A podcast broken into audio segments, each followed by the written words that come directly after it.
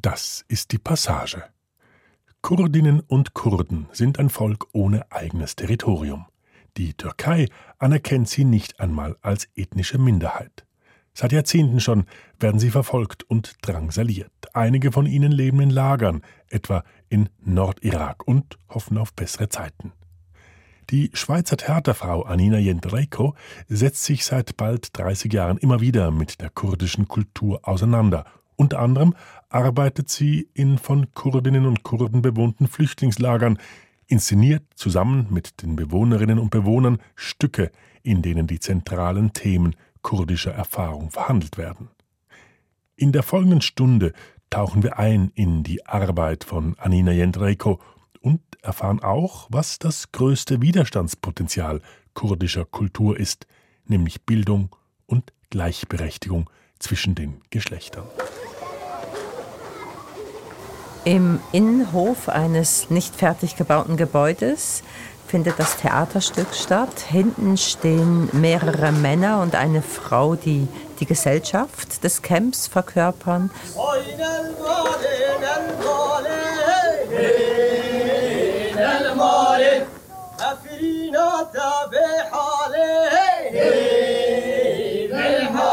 Und vorne kauert eine Frau, die aufsteht. Und dann beginnen die Frauen zu sprechen und sprechen über die Femizide, also über die Gewalt gegen Frauen.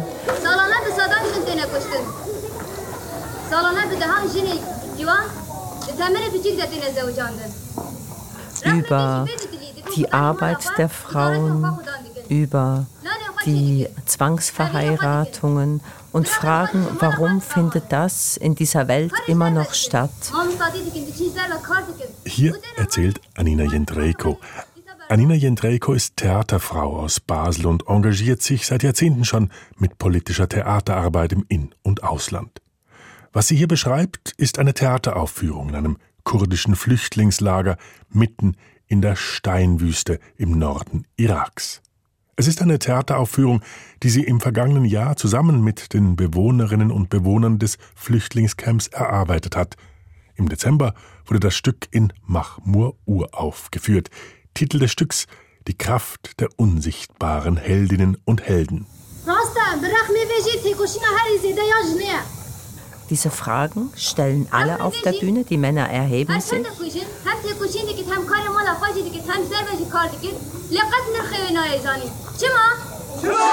Und dann geht das Spiel in eine nächste Szene, die von einem Schäfer erzählt. Viele Schäfer des Camps wurden umgebracht. Und sobald der Schäfer anfängt, sieht man, dass die ganzen Zuschauer, vor allem die Kinder, sofort anfangen zu interagieren und die Geräusche der Schafe nachzumachen. In einer sehr körperlichen Weise wird der Angriff auf diese Schäfer dargestellt.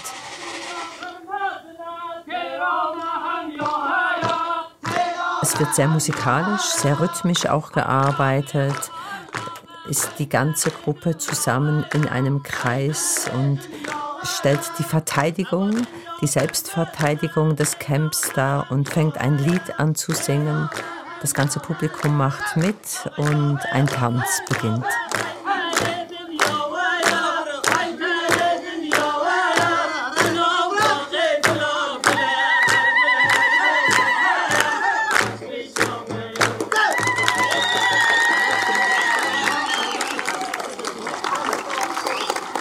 Applaus für die Schauspielerinnen und Schauspieler in Mahmur im Flüchtlingscamp. Der Angriff auf den Schäfer übrigens, der steht stellvertretend für die zahlreichen militärischen Angriffe auf das Camp.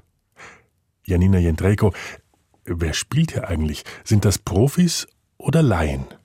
Das ist die Theatergruppe aus Mahmur es ist die Frage, was heißt professionell? Sie haben viel Erfahrung. Die Kulturarbeit ist eine ganz wichtige Arbeit. Ähm, fast alle können singen und tanzen und die Theatergruppe hat sich selbst ausgebildet in Form von Filmen, Gucken. Wir hatten schon ein halbes Jahr vorher mit dieser Theatergruppe gearbeitet Und ähm, das sind Frauen und Männer, die dann Lust hatten auf die Entwicklung eines gemeinsamen Stückes. Mhm. Alle eher jünger. Ja, es hat einen 50-jährigen Mann dabei und sonst eher jünger, so zwischen 20 und 40. Und was für eine Sprache wird da gesprochen auf der Bühne? Kurdisch. Ausschließlich Kurdisch. Und wir haben in der gemeinsamen Erarbeitung, also auch in der Erarbeitung überhaupt des ganzen Inhaltes des Stückes, wirklich äh, gemeinsam Bilder kreiert in der Körpersprache und sie erzählen dann aus diesen Bildern heraus und in den Bildern selber. Die kurdische Sprache, das muss ich hier vielleicht kurz erklären, ist eine Sprache, die bedroht ist. Bedroht wie der Volksstamm der Kurdinnen und Kurden selbst. Dazu ein paar Fakten. Kurden sind ein Volk ohne eigenes Territorium. Sie leben zerstreut in Syrien, Irak, Iran und der Türkei. In der Türkei stellen sie mit rund 15 Millionen eine der größten Minderheiten des Landes, nämlich gut 20 Prozent der türkischen Gesamtbevölkerung. Das Verhältnis zwischen Türken und Kurden ist historisch belastet. Dies umso mehr, weil die Türkei den Kurden durch die Jahrhunderte hindurch kaum je einen autonomen Status zugebilligt hat. Auf der Grundlage des Vertrags von Lausanne 1923 anerkannte die neu gegründete Türkei die Kurden nicht einmal als ethnische Minderheit. Das durchaus aufmüpfige Bergvolk der Kurden wurde immer wieder bekämpft. Das führte zu einer Radikalisierung auf beiden Seiten. Anina Jendrejko hat sich als junge Frau schon für das Schicksal der Kurden interessiert. Ich habe mich sehr früh angefangen zu politisieren gegen Ausbeutung, Macht und auch also für die Selbstbestimmung der Frau. Und dann waren in der 80er Jahre die Befreiungsbewegungen aus Lateinamerika und aus den afrikanischen Ländern sehr bestimmend. Und gleichzeitig sind viele Menschen aus der Türkei hier nach äh, Europa gekommen, in die Schweiz. Und darum hat mich das sehr interessiert, als die Menschen aus der, ich sage jetzt mal Türkei, das waren ja ganz viele Menschen aus den kurdischen Gebieten schlussendlich, die hier hingekommen sind in die Schweiz. Und niemand konnte die Sprache sprechen. Niemand hat sich, äh, ja, es gab keine Auseinandersetzung und die Türkei ist sehr nah, also gemessen an Lateinamerika. Und ich habe dann damals mitgekriegt, schon dass die Frauenfrage sehr im Zentrum steht. Und dann habe ich mich entschieden, ich wollte Kurdisch lernen. Das war verboten. Wenn man Kurdisch gesprochen hat, ist man ins Gefängnis gekommen. Also es gab keine kurdischen Lehrerinnen oder Lehrer. Und habe mich dann dazu entschlossen, Türkisch zu lernen. Die Sprache ist mir sehr einfach gefallen und habe 94 eine Menschenrechtsdelegation hier aus der Schweiz organisiert mit Anwälten, Parlamentsabgeordneten, Hausbesetzerinnen und Besetzern, äh, Pfarrern, also wir waren eine total gemixte Gruppe und habe die Übersetzung und Organisation gemacht. Da sind wir in die kurdischen Gebiete. Und das, was ich dort 94 erlebt habe, das war so prägend, die Offenheit, dann zu merken, die kurdische Befreiungsbewegung ist wirklich von der Bevölkerung getragen und zu merken, das ist nicht irgendwie eine separatistische Gruppe, wie sie in Europa dargestellt wird, sondern das ist wirklich eine Volksbewegung.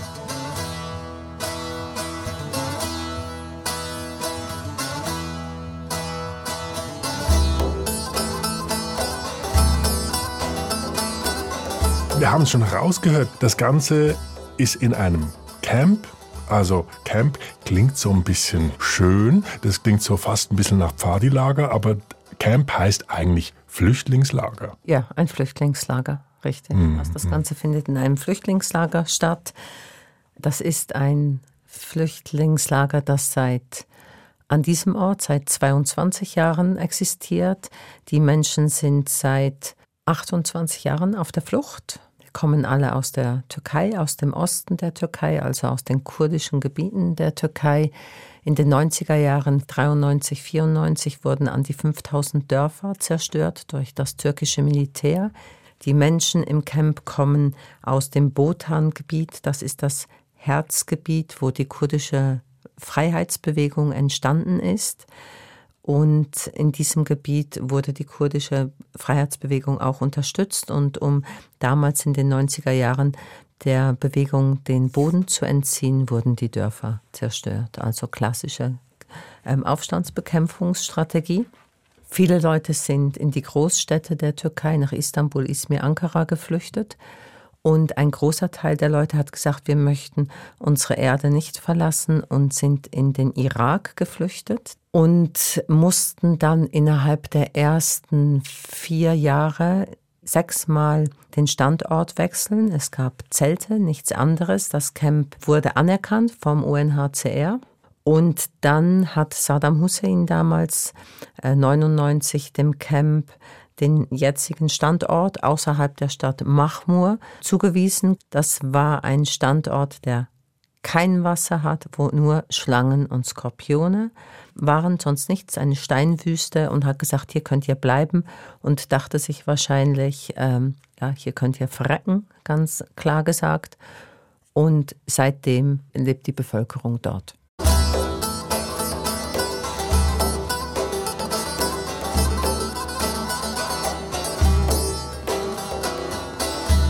Heute ist äh, das Flüchtlingscamp Mahmur wie eine kleine Stadt. Ähm, das haben sich die Menschen alles selbst erarbeitet. Es ist ein selbstverwaltetes Camp auch. Und also das Wasser fließt, das wird alle drei Tage gebracht. Es gibt dann innerhalb der, also gebracht mit Schläuchen, es gibt überall Tanks, es gibt äh, in jedem Haus Badezimmer und so weiter. Aber das musste alles erarbeitet werden quasi eigentlich fast ohne Unterstützung, wirklich mit der Handarbeit, ja, mit der Kraft der Frauen und Männer des Camps. Und heute hat jede Familie ein kleines Haus mit einem Garten dazu. Und ähm, das sind Anordnungen, wo die verschiedenen Häuser immer einen großen gemeinsamen Innenhof haben, die Großfamilien. Und es gibt verschiedenste Strukturen im Camp. Als allererstes wurde damals 2099 die Schule aufgebaut. Und ich finde das eine sehr, also ein prägnantes Beispiel.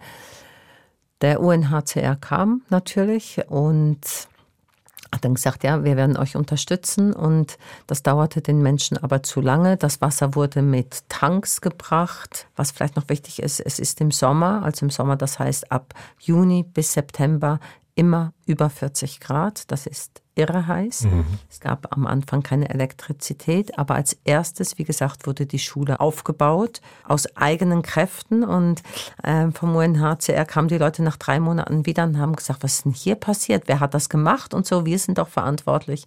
Und die Bevölkerung hat gesagt, nein, wir können nicht warten. Die Bildung steht so im Zentrum von unserer Auffassung von Leben. Und heute gibt es im Camp oder heute, also seit sehr, sehr vielen Jahren, sind an die sieben 7000 Kinder und Jugendliche und es gibt vier Primarschulen, es gibt zwei große Mittelschulen und zwei große Gymnasien. Und es ist die erste kurdische Schule, überhaupt das erste kurdische Schulsystem, das jetzt seit über 20 Jahren funktioniert und natürlich ein großartiges Beispiel ist und der gesamte Unterricht, die Geschichte und alles findet, ist selbst erarbeitet worden und findet auf Kurdisch statt. Flüchtlingslager, da habe ich die Assoziation, dass das etwas ist, was ähm, provisorisch ist.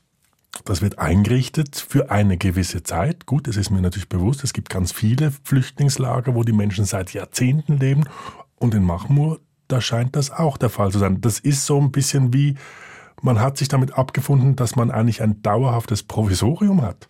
Nein, überhaupt nicht. Die Menschen möchten zurück.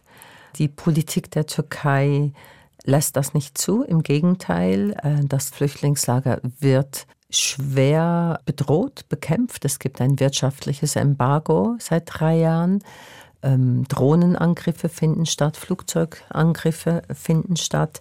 So, und die Menschen möchten zurück, die Menschen sehnen sich, das ist ein Bergvolk und lebt jetzt in der Wüste, sehnen sich nach Zuhause und natürlich gibt es da ganz viel Schwierigkeiten jetzt. Also jene, die im Camp geboren sind, kennen das Leben in den Bergen nicht mehr.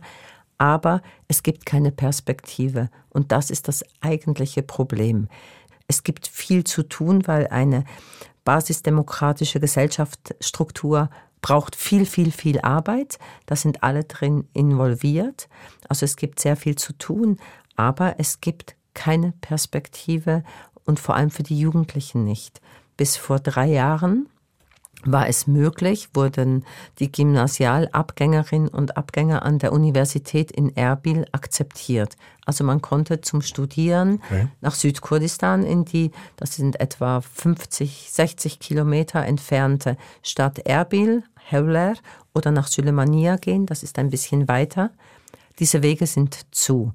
Die sind zu, weil der Druck der Türkei auf die südkurdische Regierung, KDP, so groß ist, dass dieses Camp, also dieses Camp ist ein Dorn im Auge, das Camp unterstützt die, die kurdische Freiheitsbewegung, dass es so weit gekommen ist, dass es ein Wirtschaftsembargo gibt. Die Wege sind zu. Es gibt auch nicht mehr die Möglichkeit, nach Erbil arbeiten zu gehen. Und das heißt, ja, eine sehr vertragte, eine Situation, die natürlich auf das Leben im Camp einen unheimlichen Einfluss hat. Da kann sich nur über internationalen Druck etwas bewegen. Mhm. Und die Menschen möchten eine Perspektive. Die Menschen möchten eine Perspektive. 13.000 Frauen, Männer und Kinder leben im Camp und sie stehen unter Beobachtung. Aus der Sicht der Türkei, aber auch aus der Sicht der USA gilt Mahmur als Brutstätte des Terrors. Tatsächlich rekrutieren sich aus Mahmur immer wieder Kämpferinnen und Kämpfer der PKK, der kurdischen Befreiungsbewegung. Und die PKK gilt in vielen Ländern als terroristische Vereinigung. Was ist Anina Jendrekos Sicht auf die Dinge? Ja, also ich glaube, es ist ganz wichtig, ähm, das Bild der PKK zu ändern, so dass ist, also die PKK ist längst nicht mehr in allen Ländern der EU als äh, auf der Terrorliste, ähm, in der Schweiz ja zum Beispiel auch nicht. Und Keçeke, das ist der Dachverband aller kurdischen ähm, Organisationen, die die Freiheitsidee, die Idee von gleiche Rechte für Mann und Frau, ökologisches System und ähm, gleiche Rechte für alle Ethnien und Religionen, also das vereint die in der Keçeke. Das ist die Dachorganisation, die ist auch die Dachorganisation im Camp. Dort drin ist die PKK ein wesentlicher Teil, beziehungsweise die Ideologie, die Abdullah Öcalan gemeinsam mit anderen entwickelt hat. Also der berühmte genau. kurdische Revolutionsführer richtig, sozusagen. Richtig, mhm. richtig. Einer der allerwichtigsten Repräsentanten der kurdischen ähm, Freiheitspolitik. Und die wird in der Türkei schwerstens bekämpft.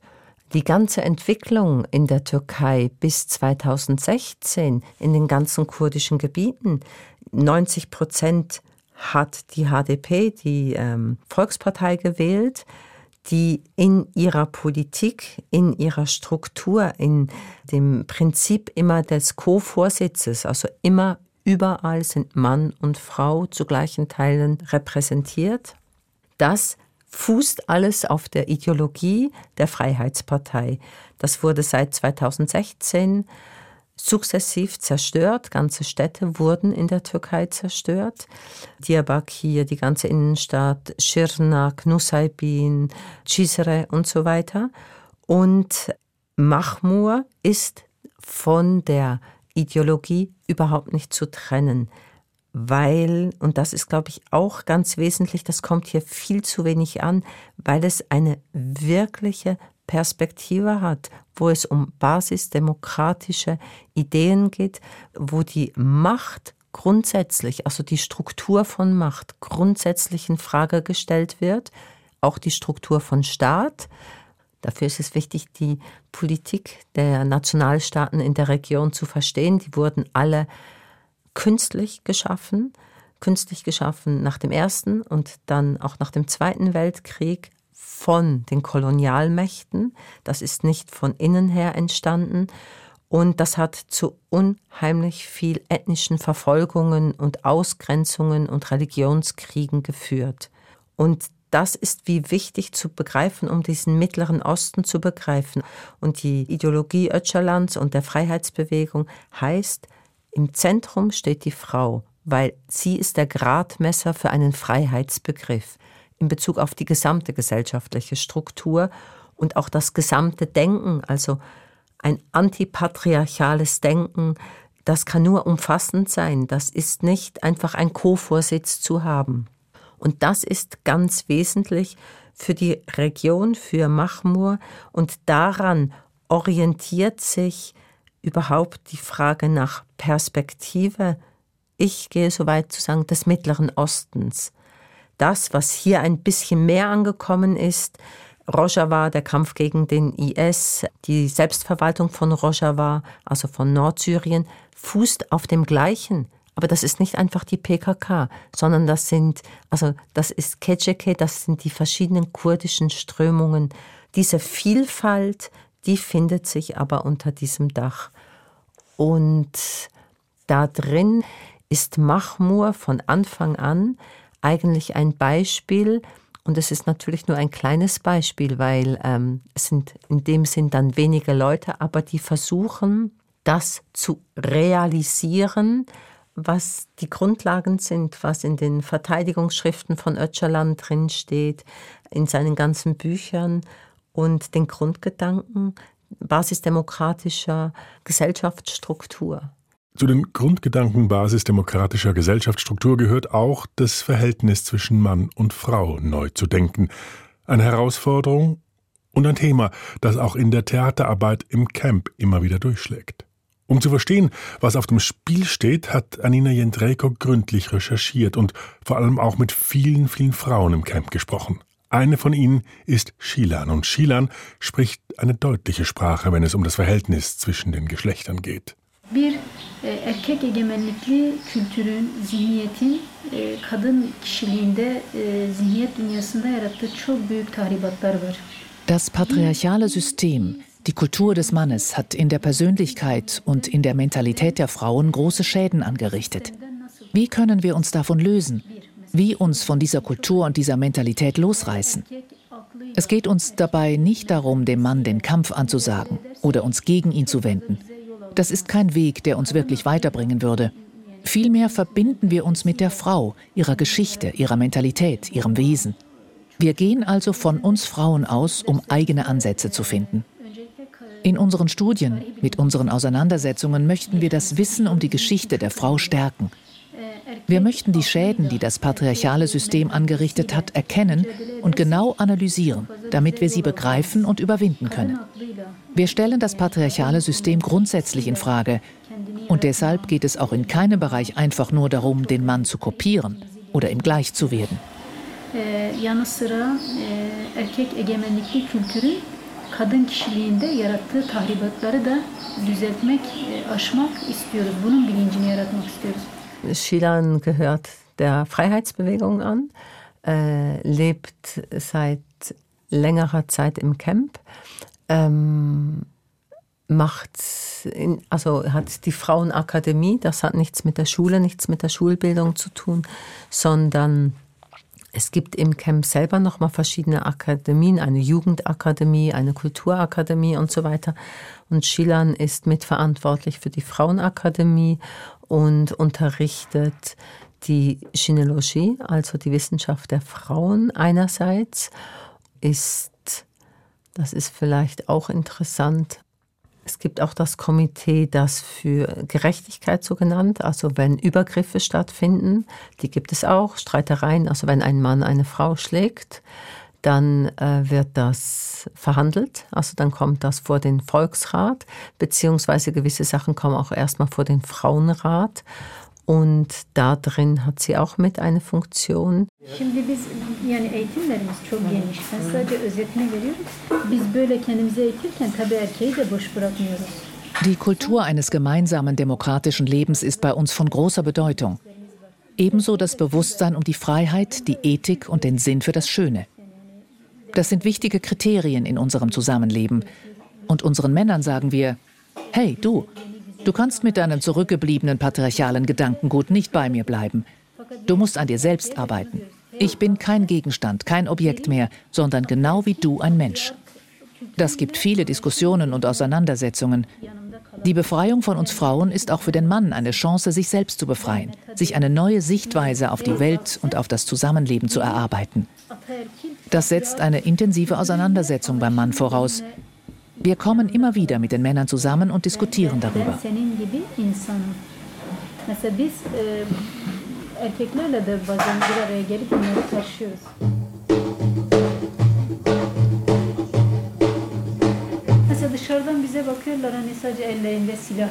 Von Europa aus betrachtet sieht man uns vor allem als Frauen mit Waffen in der Hand, als Frauen, die schießen können. Aber das ist eine sehr oberflächliche Betrachtung. Natürlich ist die Selbstverteidigung wichtig. Ist es wichtig, Waffen bedienen zu können. Der IS hätte sonst die Frauen in Rojava alle umgebracht. Tatsächlich waren es vor allem die kämpfenden Frauen, die den IS aus Kobane und anderen Regionen zurückgedrängt haben. Doch unsere eigentliche Waffe ist die Bildung, die Bewusstseinsarbeit, der Wille zur Veränderung.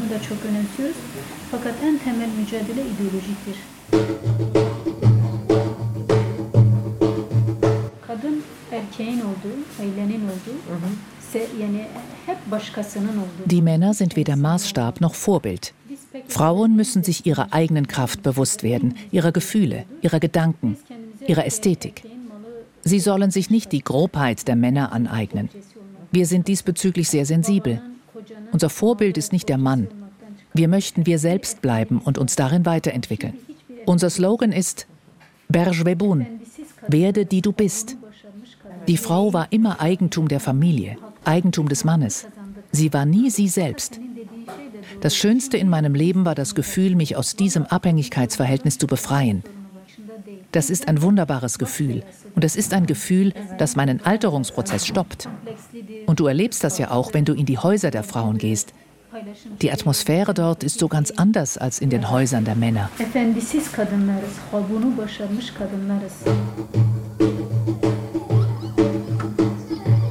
Dolayısıyla mesela bizim feministlerden ayrışan yanımız nedir? Biz diyoruz ki toplumsal bir sorun. Çözülecekse birlikte çözülecek. O yüzden benim kendimle uğraştığım kadar bu erkek de kendisiyle uğraşmalı, mücadele etmeli.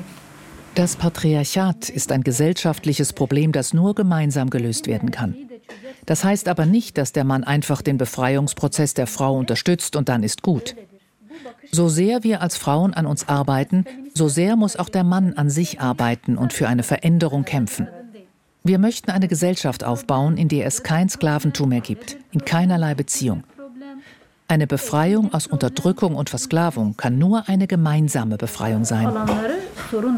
Mesela biz hepsini çözmeye dönük perspektifimiz var.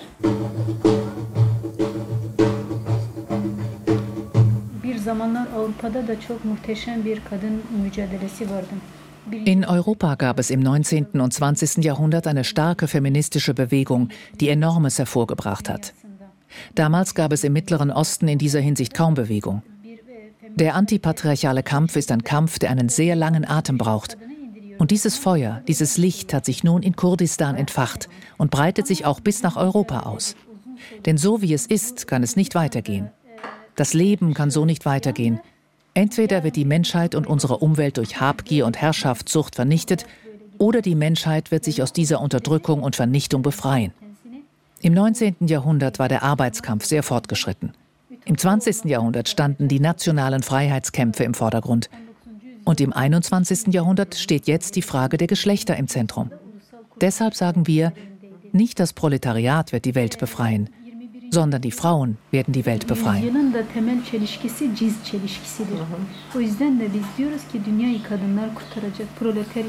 Das ist für dich als Frau aus dem Westen mit westlichem Blick, auch mit sehr kritischem Blick, nachvollziehbar und erfahrbar, dass wirklich im Kern es wirklich um diese Gleichberechtigung geht, weil böse Zungen behaupten ja auch, naja, die PKK, Öcalan, die haben die Frauen sozusagen einbezogen, um einfach Kämpferinnen zu haben. Und, äh, und dadurch wär, wird natürlich diese, äh, die, wird diese Bewegung auch ein Stück weit diskreditiert. Wie schätzt du das denn ein? Ist das wirklich ernst zu nehmen und es geht hier wirklich um eine gelebte Gleichberechtigung? Absolut, absolut. Und das vom Kern auf, das hat sich jetzt, wenn wir die Parteipolitik angucken, brauchte das auch seine Zeit.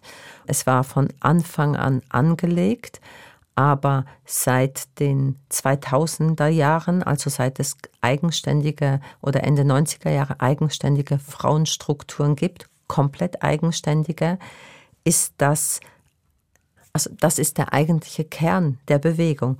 Ohne die Frauenstrukturen wäre die Bewegung längst nicht mehr vorhanden. Und was sich da real verändert hat innerhalb der Gesellschaft, ich kenne die Gesellschaft seit gut 30 Jahren, das ist enorm. Es ist wirklich enorm.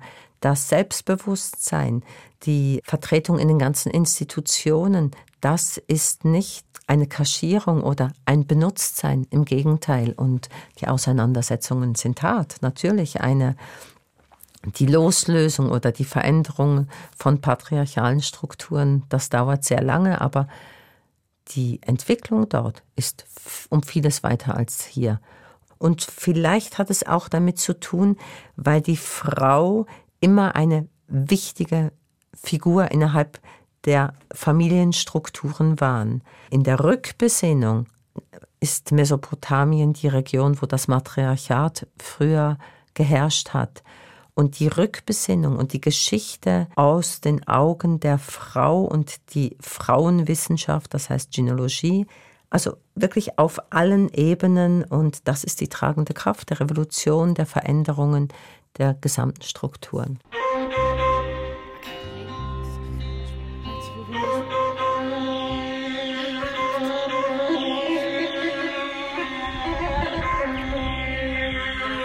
Gibt ein ganz tolles Lied äh, aus Machmur. Da waren wir so mitten in der Arbeit und ähm, Hochzeiten sind ganz wichtig im Camp. Es gibt keine Zwangsverheiratungen mehr, aber so und das ist oft mit Live-Musik, es wird viel getanzt und wir waren mitten in einem Gespräch und plötzlich schallt diese Musik zu uns rüber. Also jemand, der singt, großartig. Und das hast du ja, aufgenommen? Ich, ja, ja, das habe ich aufgenommen. Was war die Situation? Ja, sie haben geübt, äh, also haben die Tonanlage eingerichtet für das Hochzeitsfest und haben geübt. Und das Lied hat so eine Öffnung, so äh, da drin ist so viel von dem enthalten, was ich mit diesem Ort auch verbinde. Und darum habe ich sofort aufgenommen.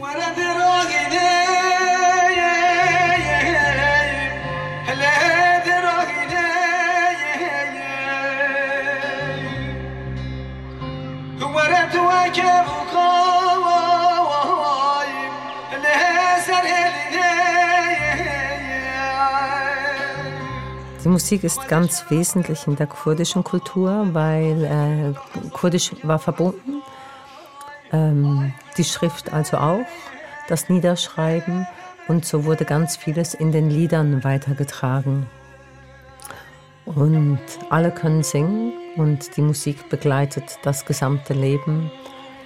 Ähm, die kurdische Geschichte wird in den Liedern erzählt, die Geschichte natürlich der Unterdrückung, des Leidens, der Trauer, des Nicht-Zusammenfindens. Das steht oft auch für die vier Teile Kurdistans, die ja nach dem Ersten Weltkrieg von den Kolonialmächten äh, die Grenzen, die gezogen wurden, eine Eisenbahnlinie entlang ne, zwischen Syrien, äh, der Türkei, Irak und Iran.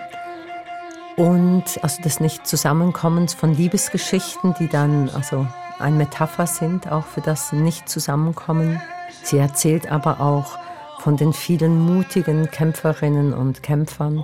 Es wurden viele Lieder über das Leben von gefallenen jungen Frauen und Männern und auch Älteren geschrieben.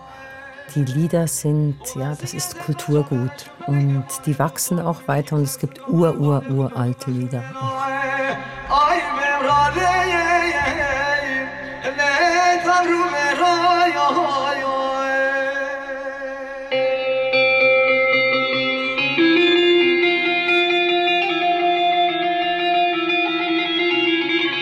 Zurück zur Theaterarbeit von Anina Jendrejko, zur Arbeit im Camp. Eine Arbeit, die sehr viel mehr ist als das, was man landläufig unter Kulturarbeit versteht.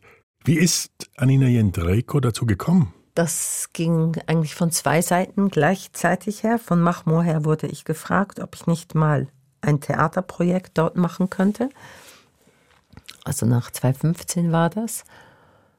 Und dann von der Dimitri-Akademie von, oder auch über den ITI, Internationales Theaterinstitut, wo ich die Vizepräsidentin bin, wurde ich gefragt, ob ich nicht mal Workshops machen kann, Und mit dem Krieg in Syrien und vielen Menschen, die hierhin geflüchtet sind, entstand ja bei vielen Theaterleuten auch das Bedürfnis, etwas zu machen. Da sind viele tolle Initiativen entstanden, aber ganz oft auch sehr problematisch, helfen zu wollen, ohne wirklich eine Reflexion auf die eigene Rolle zu haben und auf die großen Unterschiede und wie man mit Unterschieden auch lernen muss, umzugehen, weil es gibt nicht einfach die Augenhöhe oder also es gibt nicht das Gleich. Es ist wirklich zu lernen, mit Differenz umzugehen. Das ist ja eigentlich auch der demokratische Prozess, zu lernen, mit Differenz umzugehen und nicht mit Homogenität. Und also Differenz heißt in dem Moment auch äh, Differenz in den, in den Hierarchiestufen beispielsweise oder wenn es darum geht, Status äh, zu definieren. Also man ist immer in einer bestimmten Rolle, schaut auf jemand anders herab oder von unten herauf, beziehungsweise muss im Prinzip das, was du gerade als Augenhöhe bezeichnet hast, erst gemeinsam erarbeiten. Richtig, genau. Und das, ähm, also wirklich diese Auseinandersetzung mit den eigenen Privilegien, mit der Geschlechtergerechtigkeit, mit Gewalt und Krieg, was macht das und, und, und, also mit der eigenen Person, die ist ganz wesentlich, um in Krisen- und Konfliktgebieten lokal und international zu arbeiten. Und dazu habe ich dann einen CAS ähm, entwickelt an der Dimitri Akademie also das ist ein Ausbildungsmodul sozusagen für kulturelle Arbeit? Genau, für äh, Menschen, die in performativen Berufen sind, also Tänzerinnen, Musikerinnen auch und Theaterleute. Und es gab diesen Wunsch von Machmur und habe aufgrund dieser zwei, sage ich jetzt mal, Wünsche und meinem Sehen, habe ich diesen CAS entwickelt.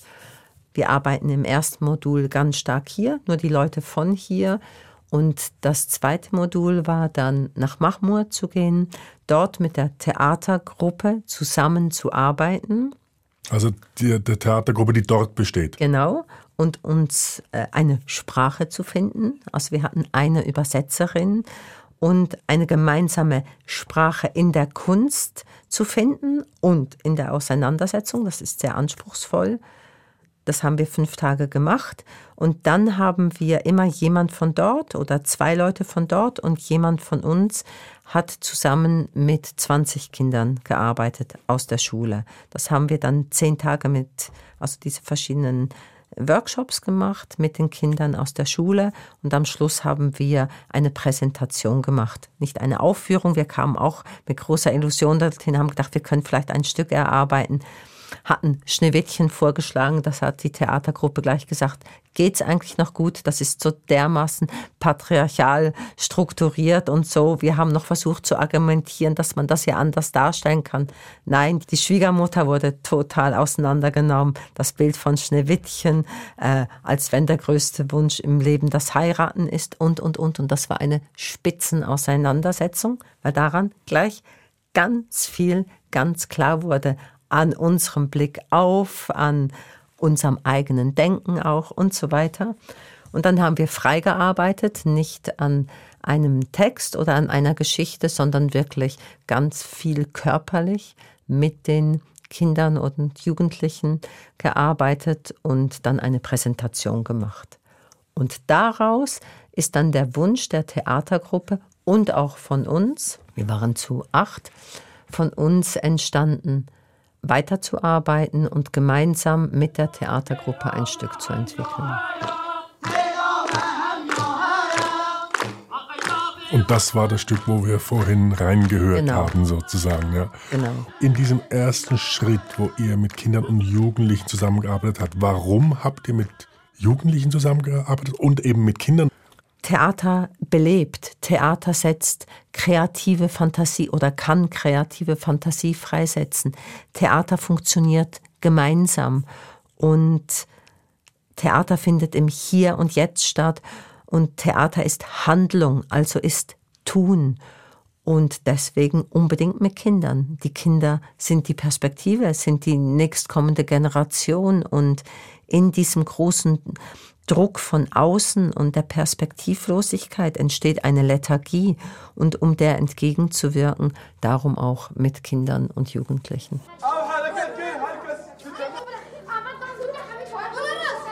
Dann sind wir in die Schulen gegangen, um die Lehrerinnen und Lehrer nochmal davon zu überzeugen, dass wir die Kinder den ganzen Tag brauchen und nicht abends nur eine Stunde, sondern dass es wirklich eine intensive zehntägige Arbeit ist. Und dann hieß es gut, wir müssen das erstmal sehen, was das da ist. Also wir können euch nicht einfach so die Kinder geben. Wir kommen morgen früh. Morgen zum Neuen. Wir standen dann, es gibt eine riesige Halle dort, die auch als Kongress, also Versammlungsort immer genutzt wird. Da standen wir dann, es wurde zehn, es wurde Viertel nach zehn, haben angefangen zu tanzen, weil der Tanz ist etwas ganz Wichtiges und haben gewartet und gewartet und plötzlich kam dann unten um die Ecke ein riesen Strom von Kindern an die 200 Kinder. Wir haben gedacht, es kommt vielleicht eine Gruppe von 60 oder so.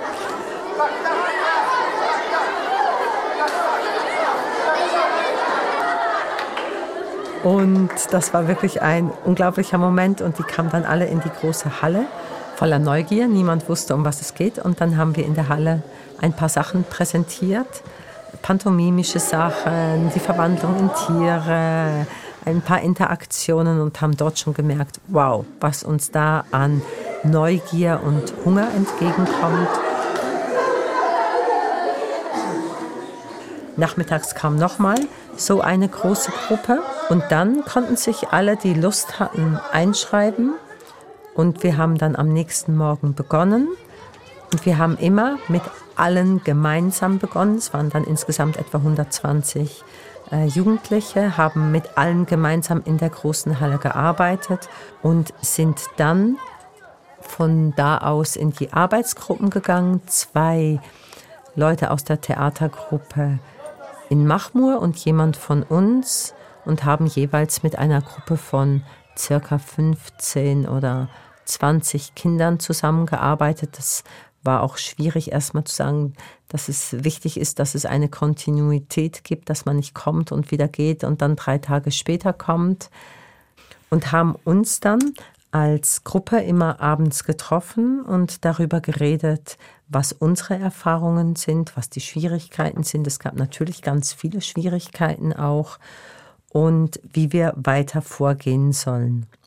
Was ganz beeindruckend war, wie konzentriert die Jugendlichen arbeiten.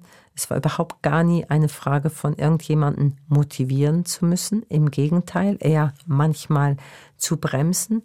Und was für eine Aufnahmefähigkeit da war für die Unterschiedlichkeit der Übungen und auch was für ein Respekt, einander zuzuschauen. Das kenne ich zum Beispiel von hier kaum in ja, der Kinder untereinander. Und dann haben wir uns entschieden, daraus, aus all den verschiedenen Dingen, die wir über zehn Tage gemacht haben, dass jede Gruppe zwei, drei Ausschnitte zeigt und haben dann am letzten Tag eine große Präsentation gemacht. Da kamen dann ganz, ganz, ganz viele Leute aus dem Camp. Das war natürlich wahnsinnig aufregend alles.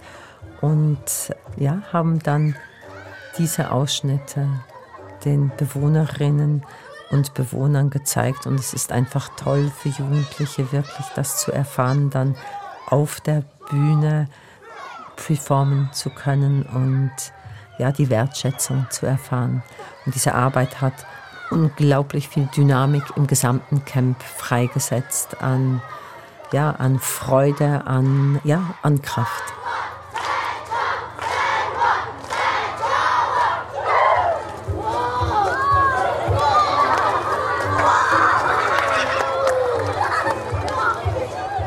Was ist denn aus eurer Sicht sozusagen der Gewinn dieser Art von mit Kindern und mit Jugendlichen Dinge zu erarbeiten und eben ein ganzes Camp sozusagen ein Stück weit auch zu infizieren mit einem neuen Gedanken, mit Ideen und so weiter. Was ist der Gewinn aus eurer Sicht für die Menschen in Mahmur? Was habt ihr da zurückgespiegelt bekommen?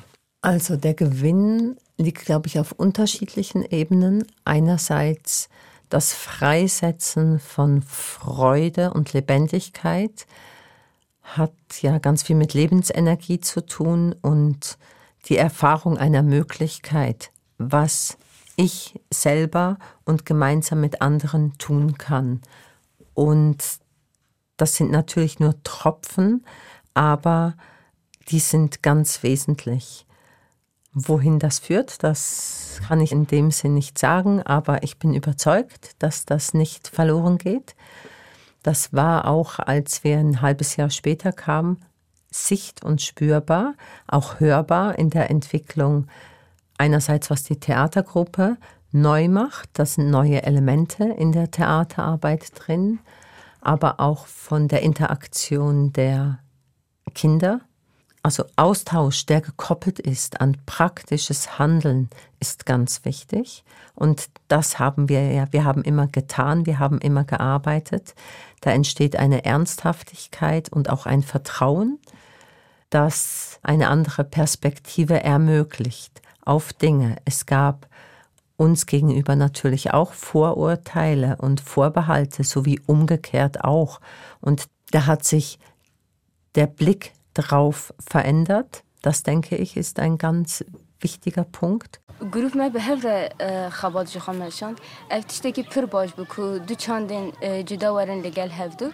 Ich bin viel mehr vom Äußeren ausgegangen, von der Vorstellung, etwas zu kopieren.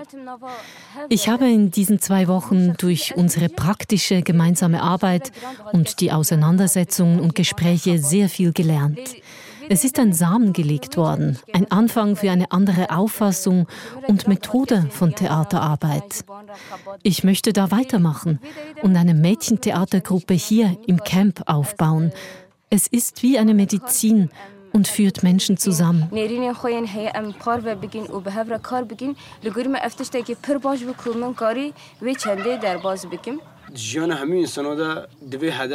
ژیان همه انسان دا دوی هدف دەست پێکی زۆرۆگین وی واڵەتی زۆرۆگین وی جیهێتی کو زۆرۆک بین پەروەردەکەن ji bunu زۆرۆگۆ Es sollte vielen, ja eigentlich allen Kindern ermöglicht werden, Theater zu spielen. Kinder brauchen, dass sie Kind sein dürfen. Und unsere Arbeit hat das mit unterstützt. Es braucht viel mehr davon.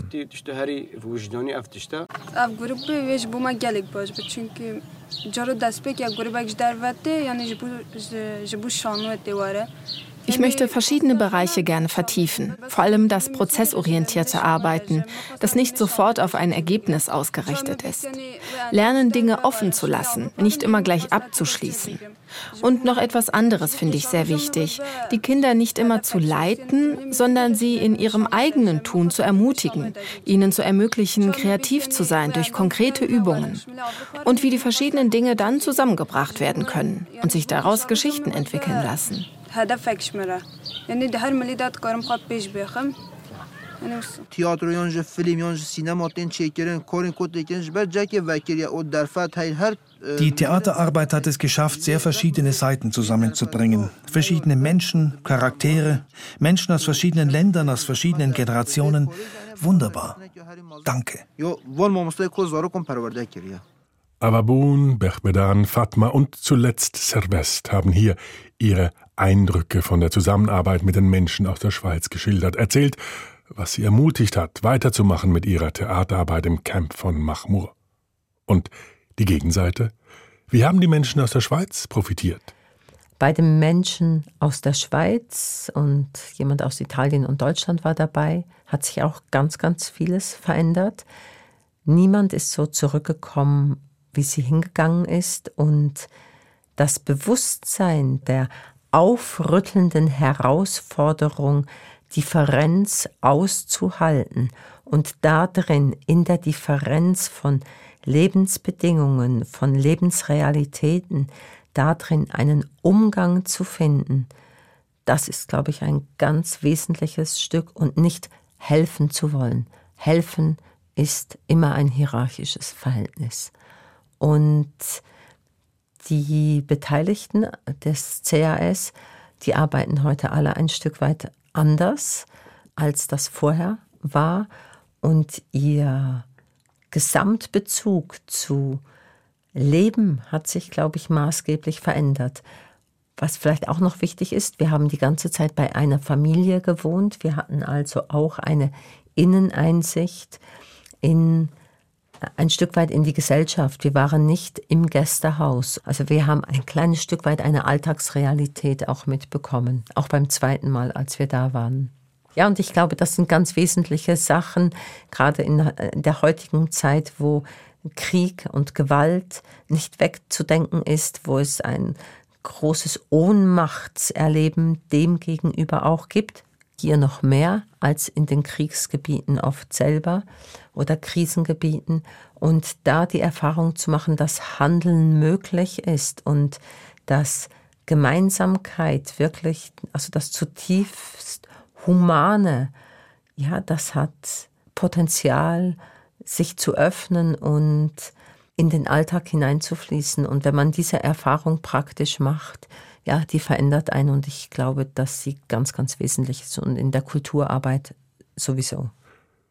Kulturarbeit in einem Flüchtlingslager wie das von Mahmur ermöglicht nicht nur Einblicke, sondern auch neue Einsichten. Das Lager ist bedroht und damit alles, was darin entstanden ist und noch immer entsteht. Während ich Anina Iendreko zugehört habe, wurde ich den Eindruck nicht los, dass dort in Mahmur ein Stück weit an einer Utopie gebaut wird, zumindest an einem Gesellschaftsmodell, das neue Wege erprobt. Das ist atmosphärisch sehr spürbar und über den Druck aber, der von außen kommt und jetzt zum Beispiel eben über das Wirtschaftsembargo. Ich meine, die Leute müssen ja von etwas leben. Es gibt nicht viele Arbeitsmöglichkeiten. Also man ist angewiesen, außerhalb des Camps zu arbeiten. Das geht nicht mehr. Es gibt ein Aushungern hm, und ein Isolieren dieser Idee. Und je größer der Druck von außen wird, desto enger wird es innen. Und das ist ganz, ganz schwierig. Ähm, ich sage jetzt mal, in meinem Blick ist der Druck von außen so groß, dass er eigentlich nur noch zulassen möchte, dass die Jugendlichen in die Berge gehen zu kämpfen. Aus dem Camp gibt es sehr viel gefallene junge Frauen und Männer. Der Krieg geht mehr als 40 Jahre jetzt, der aktuelle Krieg. Und es ist schon lange längst genug und es muss für die Jugendlichen eine andere Perspektive geben. Und der Druck von außen, der möchte eigentlich die Gesamtsituation total militarisieren. Und dagegen standzuhalten, das frisst ganz, ganz, ganz viel Energie.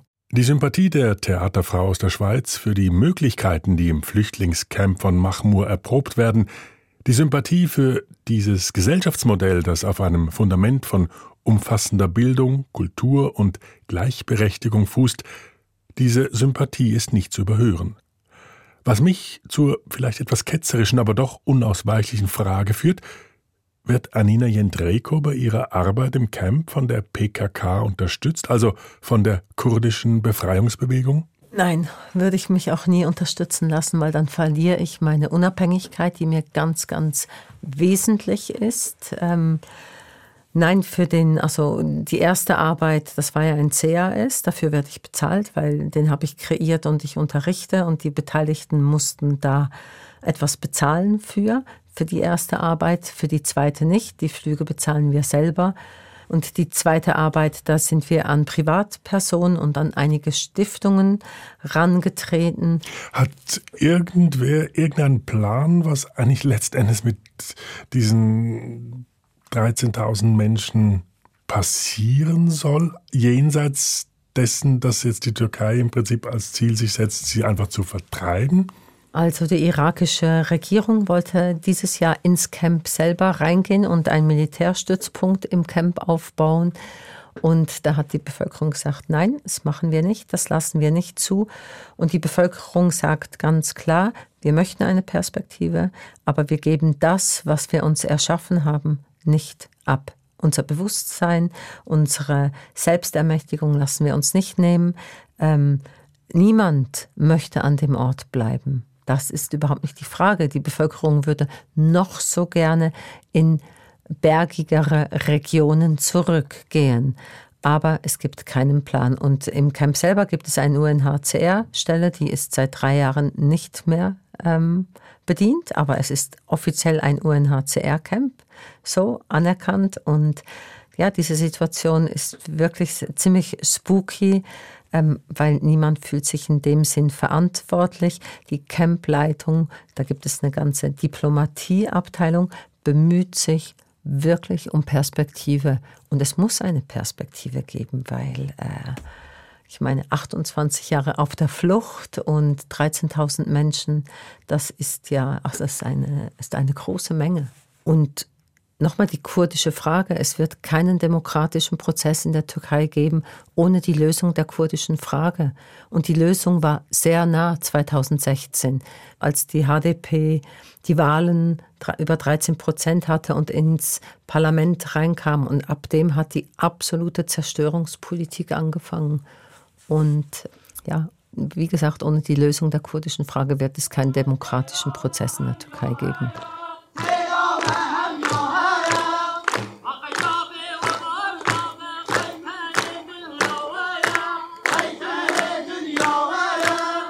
Bildung gegen Unterdrückung. Theaterarbeit im Flüchtlingscamp. Sie hörten eine Passage von Bernard Senn.